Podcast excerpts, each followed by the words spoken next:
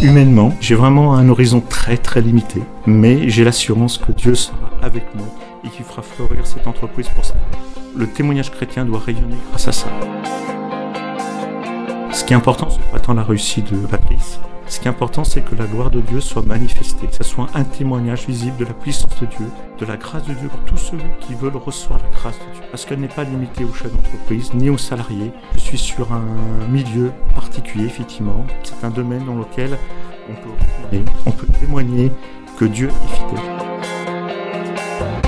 même lorsqu'il y a des restrictions au niveau de la loi, il y a des contraintes, euh, effectivement, que parfois on serait tenté de ne pas déclarer certaines choses. Mais chaque fois que j'ai compté sur la fidélité de Dieu, Dieu a répondu.